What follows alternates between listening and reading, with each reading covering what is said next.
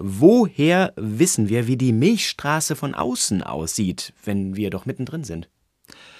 Also, wenn Sie ein Bild sehen, das die Milchstraße von außen zeigt, dann kann es sich natürlich nicht um eine Originalaufnahme handeln. Also es, gibt keine Fotos da draußen im Weltall, sondern es sind dann immer mehr oder weniger realistische Projektionen auf der Basis dessen, was die Astronomen heute über die Verteilung der Sterne wissen. Also das ist einfach das, was man sich so vorstellt, wie das aussieht.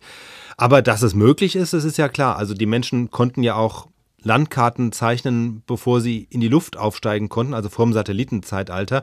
Landkarten sind ja auch nichts anderes. Sie zeigen die Welt, wie sie von oben aussehen würde. Aber um so eine Landkarte zu zeichnen, genügen trotzdem die Informationen, die man auf der Erde sammelt, eben also die einzelnen Punkte mit ihrer Verortung und so weiter. Und dann entsteht daraus eine Karte. Oder wenn ich in einem Wald stehe und, das ist dann wieder näher an dem Beispiel mit den Sternen, wenn ich in einem Wald stehe und lauter Bäume sehe und dann die Position jedes einzelnen Baums meinetwegen von einer, anhand von einer Peilmessung bestimme, könnte ich auch eine Karte der Bäume zeichnen und somit eine Karte des Waldes, wie er von oben aussieht, auch wenn ich nie da oben war. Und so ist es mit der Milchstraße letztlich auch. Also Astronomen blicken in den Himmel, sie können die Sterne sehen, ihre jeweiligen Entfernungen von der Erde bestimmen und anhand dieses Wissens Himmelskarten zeichnen und dann zum Beispiel auch mit Hilfe von Computern ausrechnen, wie das Ganze aussieht aus einer anderen Perspektive, also wie die Milchstraße von außen aussehen müsste. Aber fotografiert hat es natürlich noch niemand, außer vielleicht außerirdische Zivilisationen, die wir halt noch nicht kennengelernt haben.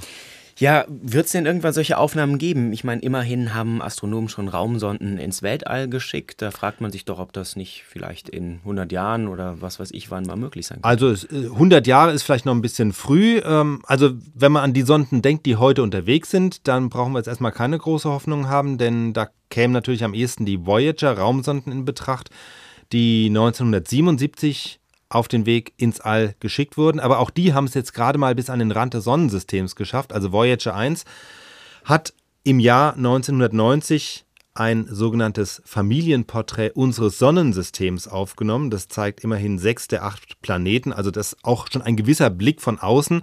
Aber das ist dann wirklich auch das höchste der Gefühle, was eben Blicke von außen auf die Erde betrifft. Voyager 1 hat im letzten Jahr erst wirklich die Heliosphäre verlassen, also den inneren Bereich des Sonnensystems. Insofern ist da in den nächsten Jahren vielleicht noch ein bisschen was zu erwarten.